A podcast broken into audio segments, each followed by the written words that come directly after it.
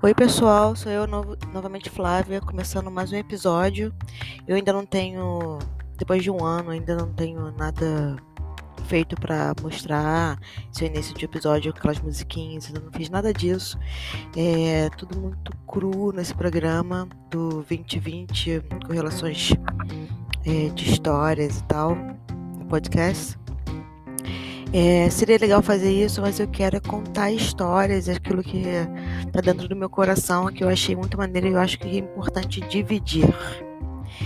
Então, é, a última vez que eu fiz foi 1 de novembro, ou seja, 20 dias atrás, e eu estou fazendo o segundo agora, que talvez saia hoje à noite, seja é, posto, né, publicado. Então, é, eu Nesse final de semana, dia 21, dia 20 e 21 é, de novembro, eu estive num hotel, a gente teve um curso lá. Eu não fiquei hospedada no hotel, porque é aqui em Sula, cidade ao lado de Estavanga. É só pegar dois ônibus e eu chego em casa, né? Leva uma hora e meia no, nesses horários fora de dia de semana, mas é, eu não podia ficar lá para dormir, eu acho mas eu estive lá o dia inteiro no hotel e a gente fez um, uma série de cursos. E eu me amarro nesse tipo de curso, porque não é assim uma disciplina é, exata. Então você fica ali buscando outros tipos de novos tipos de pensamentos. E eu sou boa nisso, porque eu não penso igual exatamente igual a maioria das pessoas, mas eu vi como outras pessoas se comportam e isso é muito interessante para mim. Eu vi vários tipos de pessoas, eu adoro ver essas coisas. É, eu fico arquivando essas imagens na minha cabeça. Né? E um, depois eu tento ficar explorando, eu exploro elas comigo mesma, coisas do tipo. E uma das dos cursos foi contar uma história que era boa para ser usada quando nós formos os líderes de grupo. No, porque eu sou, tipo, em vez de fazer catequese nas outras crianças, né? Eu ensino moral e ética para as outras crianças no, no curso de humano, assim, né, de humanismo. Né? Então eu sou uma espécie de professora de catequese, só que para humanistas, né? Então, é um dos cursos que tava lá ah, será que eu não gravo nada?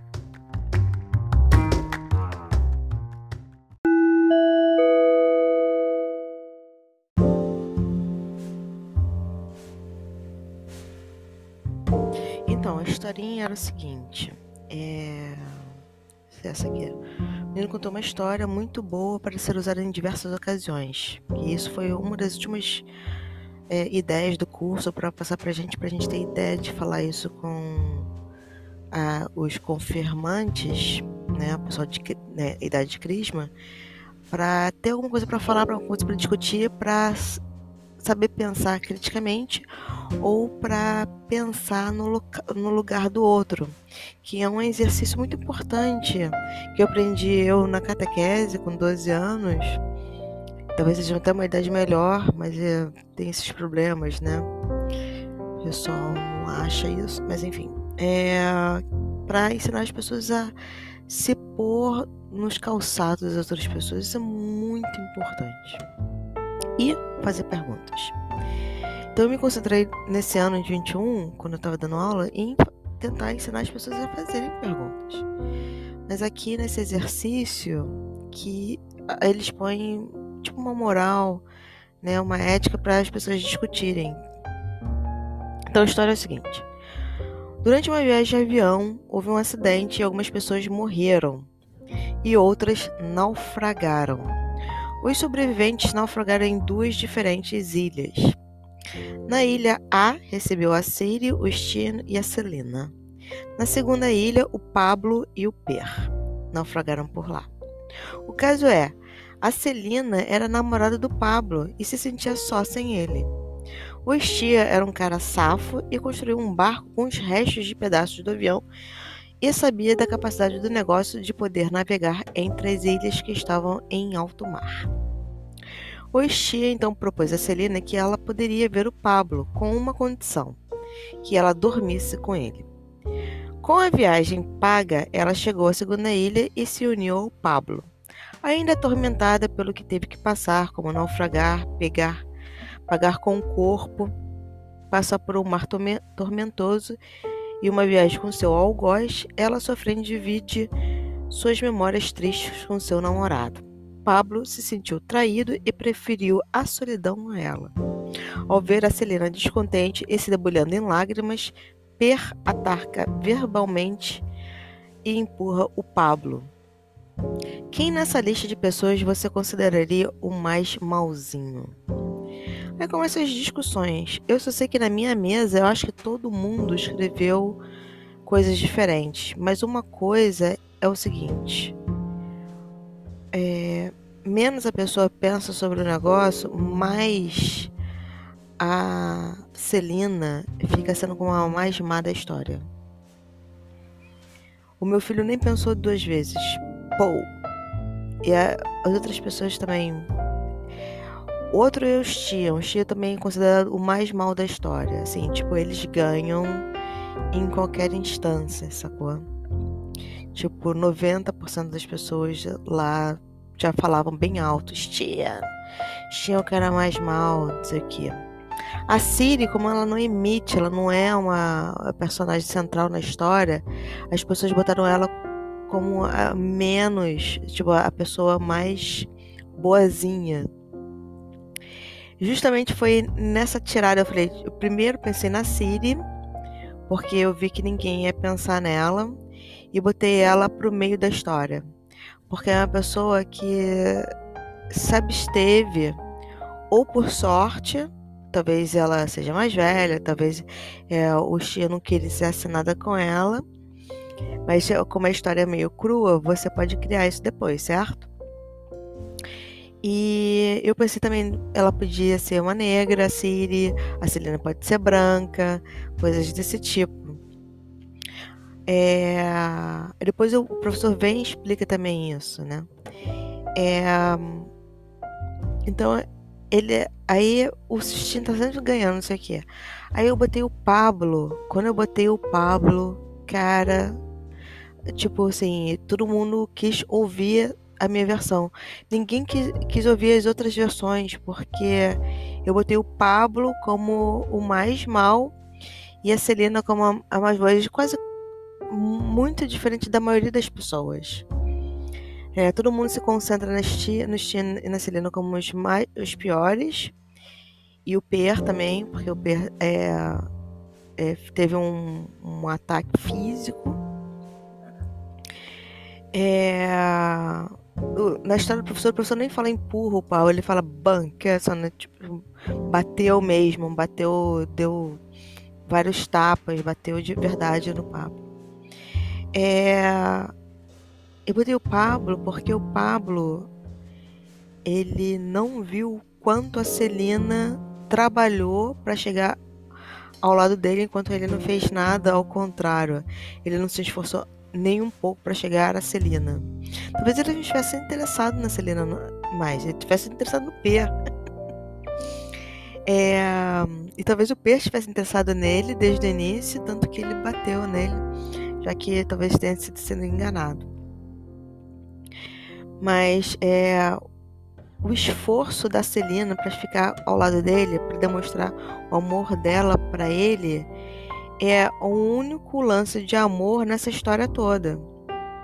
Entendeu? Essa história simples, crua, é a única história de amor e as pessoas não conseguiram ver isso. Me impressionou bastante.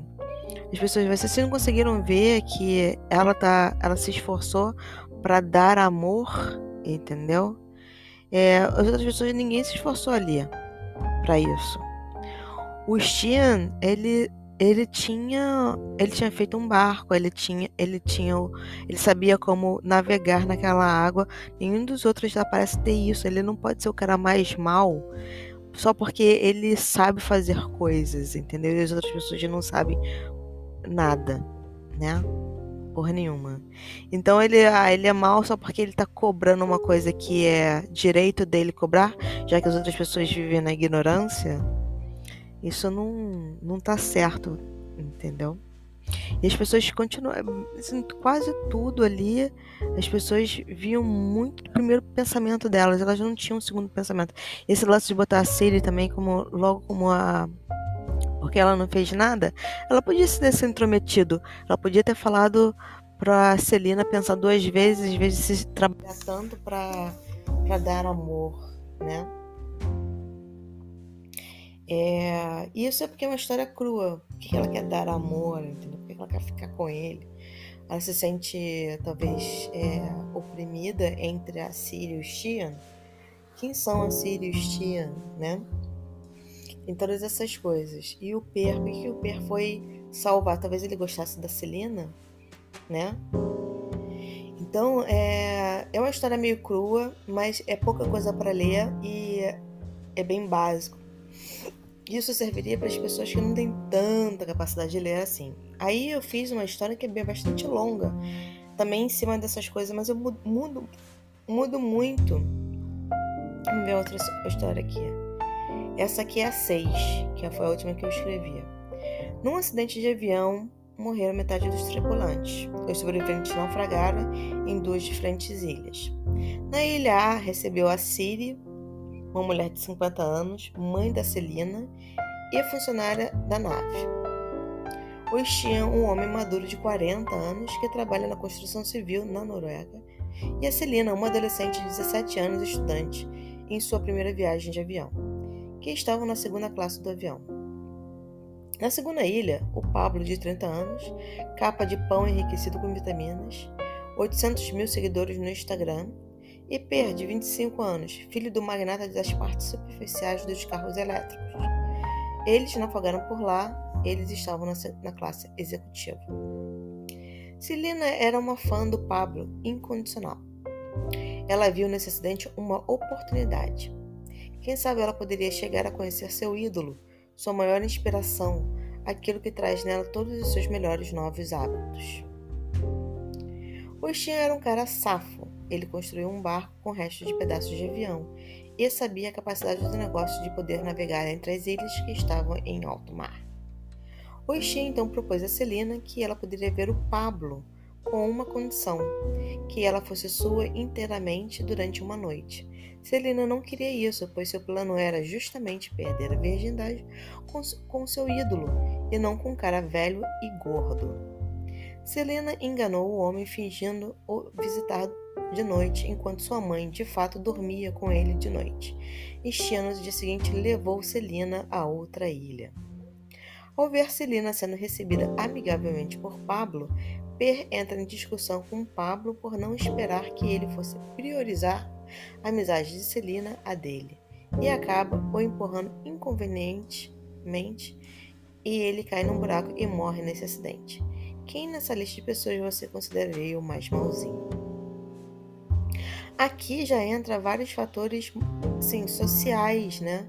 Tipo, você vai achar que o cara que é filho do magnata, um playboy de 25 anos, que se sentiu traído porque o Pablo ficou amiguinho de uma adolescente, é, você assim, ele matou, né? Mas ele matou pensando em matar. Ele foi um acidente, né? É diferente ou então da, da Celina, que fingiu, assim, teve um, um acordo com um maluco com estia e fingiu, né, botou a mãe dela no para fazer o um negócio por ela. Ou você acha que é o o Pablo que vai abusar de uma garota de 17 anos? Ele não fez nada ainda, né? Então tem várias coisas aqui que é mas aquela história crua, porque ser crua, ela, ela acaba mexendo com é, as experiências das pessoas. Vamos ver outra história que eu escrevi, mas também que eu mudei um monte de coisa. Essa aqui é a 2. Durante uma viagem de avião, houve um acidente e algumas pessoas morreram. Outras naufragaram os sobreviventes naufragaram em duas diferentes ilhas. Na ilha A, recebeu a Síria, o Shin e a Celina. Na segunda ilha, o Pablo e a Vera naufragaram por lá. O caso é que a Celina era a namorada do Pablo e se sentia só sem ele. O Shin era um cara safo e construiu um barco com restos de pedaços de avião e sabia da capacidade do negócio de poder navegar entre as ilhas que estavam em alto mar. O Ixi então propôs a Selena que ela poderia ver o Pablo com uma condição, que ela dormisse com ele. Com a viagem paga, ela chegou à segunda ilha e se uniu ao Pablo. Isso tinha levado semanas para ela chegar ao Pablo, né? Pois tinham construído um barco, ela pensou na proposta do Stinha, etc. Nesse tempo, a Vera tinha passado a gostar do Pablo e já estava grávida dele. Pablo deixa a Vera e se une a Celina. Ao ver Celina junto ao Pablo, Vera empurra a Celina que cai morro abaixo e fica sem poder andar mais. Quem nessa lista de pessoas você consideraria o mais malzinho? É. Isso já tem várias é, coisas que a gente se perde. Tipo, o Pablo, será que é o Pablo que engravida a garota, que trai a garota, né? É, trai a Celina sem problema nenhum. Será que as pessoas vão considerar o Pablo que traiu a Celina? Né? Porque ela também traiu, mas fica por isso mesmo. Será que eles vão achar dessa maneira? Eu tinha que fazer um que a Celina não trai de jeito nenhum e o Pablo trai ela a rodo com várias pessoas. Homem, mulher, essas coisas assim. Acho que eu vou fazer isso. É. Pra ficar legal. Né? Eu, tipo, trocar. Tipo, é o Pablo que tá na, na ilha. E a Celina tá lá esperando com a Vera. Cara. Eu acho que eu vou fazer. Esse, esse que tava faltando. Que ele, os tinham pra fazer proposta, só com uma condição. Que ele dormisse com ele, mas é o Pablo que tá no lugar da Celina. Ai, cara. Vai ficar maneiro. Deixa eu ver o outro que eu li aqui.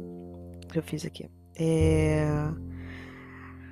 Esse é o 3. Na ilha A recebeu Sirius, Tia e Celina. Na segunda ilha, Pablo e o Per naufragaram por lá. O caso é que a Celina era irmã do Pablo e se sentia só sem ele.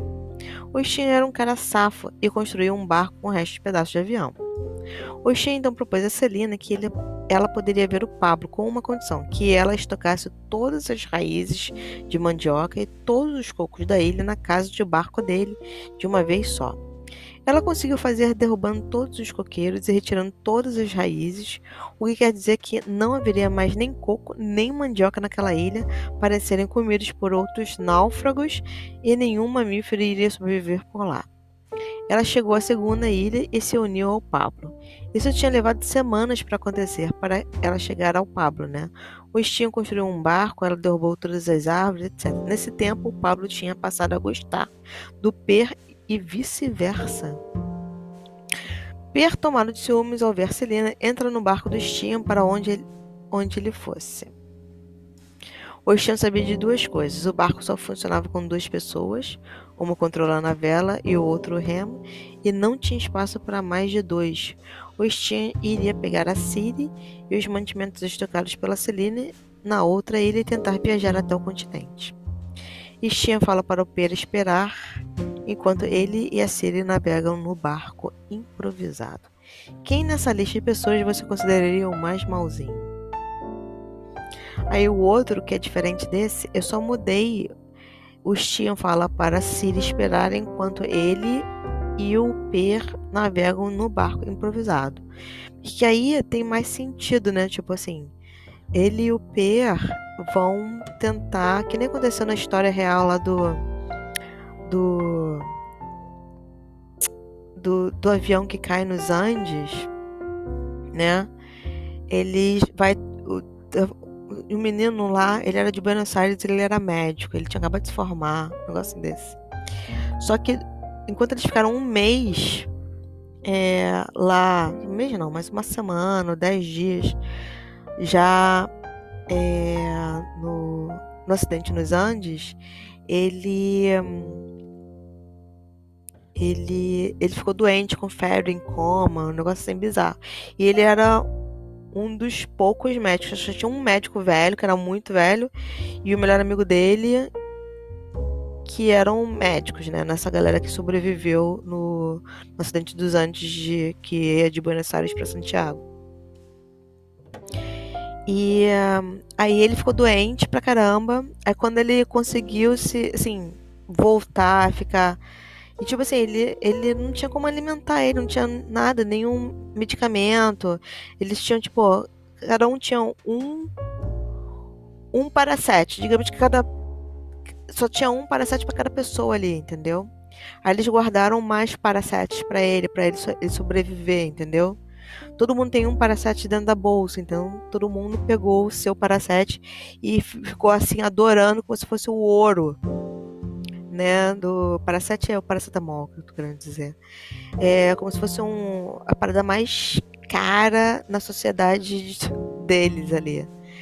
E um, aí eles ficaram guardando para tratar desse garoto, né? Que e, além de tudo ele era médico, né? ele era uma coisa muito valiosa para aquela galera ali né? Tinha arquiteto, engenheiro, advogado.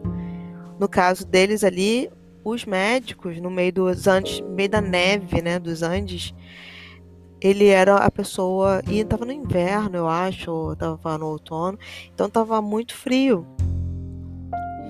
E eles não tinham a roupa adequada, né, para essa situação. Eles estão lá no meio do.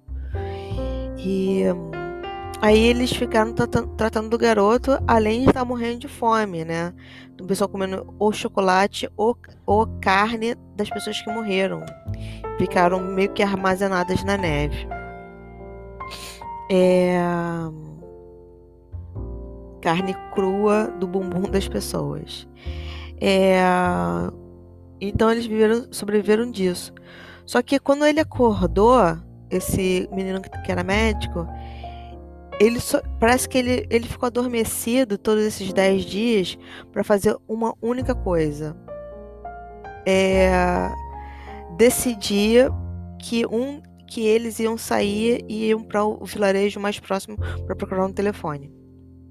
Só que é, é, eles não tinham mapa, entendeu? Eles não tinham bússola, eles não tinham nada, não tinha nem sapato para viajar nos Andes, é, porque eles viajaram pelo lado do Chile que era bem mais provável eles acharem uma, uma casa, já que é mais verde também, né? Tem negócio, você sai pro deserto, se você for pra, pra Argentina, e no Chile você já você sai, vai descendo logo uma parada íngreme, né? Então, é, obviamente, eles foram pro lado do Chile.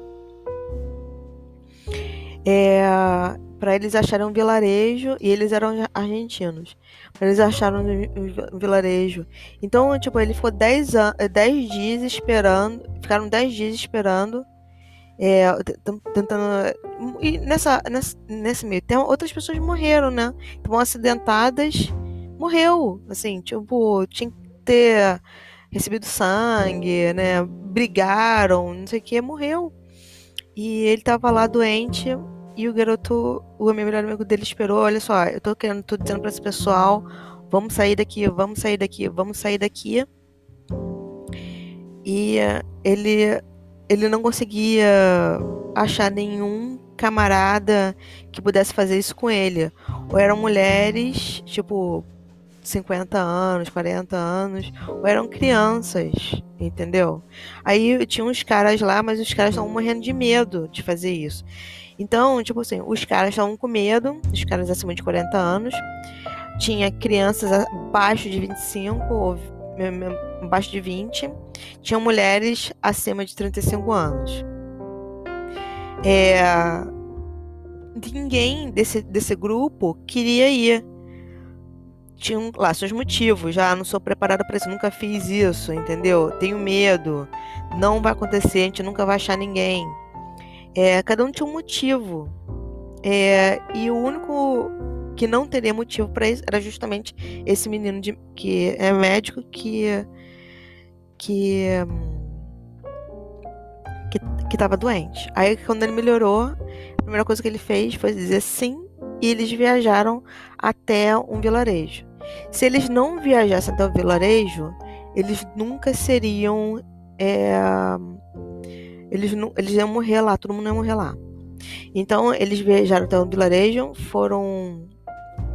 Aí as bus foram, é, foram ter buscas melhores, porque já sabia onde era o local que eles estavam. É, porque eles vão meio que anotando os lugares, aí um cara que é guia, que entende o local, vai entendendo onde ele estava, aí eles foram salvos, entendeu? Por isso diz a live, por isso que o livro é a live, os filmes são a live. Tem dois filmes sobre esse, negócio e um monte de livro. E foi justamente esses meninos que escreveram, né? Porque foram eles que partiram de lá do meio dos Andes até o coisa. Então, é, o Stian, voltando aqui essa parte, o Stian fala para o Pedro esperar enquanto ele e a Siri navegam, é porque eu acho mais ou menos, ou a Siri era uma, era mais tinha mais disciplina enquanto mapa, enquanto navegar, enquanto ajudar ao Stian do que o P. Ou então ele sabia que todo mundo ia morrer e ele preferia pelo menos morrer, morrer com uma mulher, entendeu?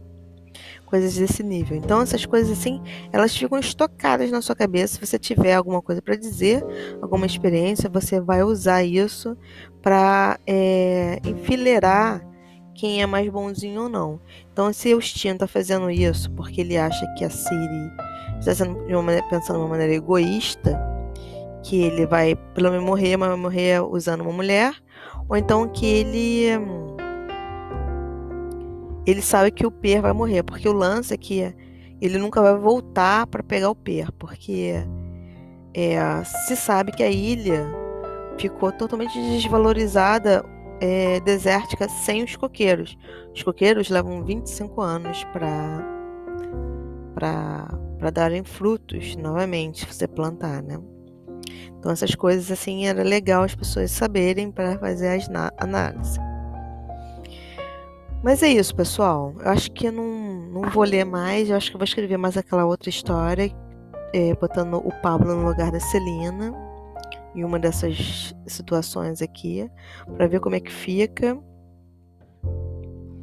e ver se isso um dia faz com que as pessoas pensem um pouco mais analisando essas histórias pequenas, né? E assim que são eh, alguns filmes, não exatamente bons, eu nunca sei quando o filme vai ser bom, né? Só vendo o filme mesmo. É, eles põem essas coisas todas na história. Eles ficam trabalhando, aí trabalha mais com o background, essa perspectiva disso, né?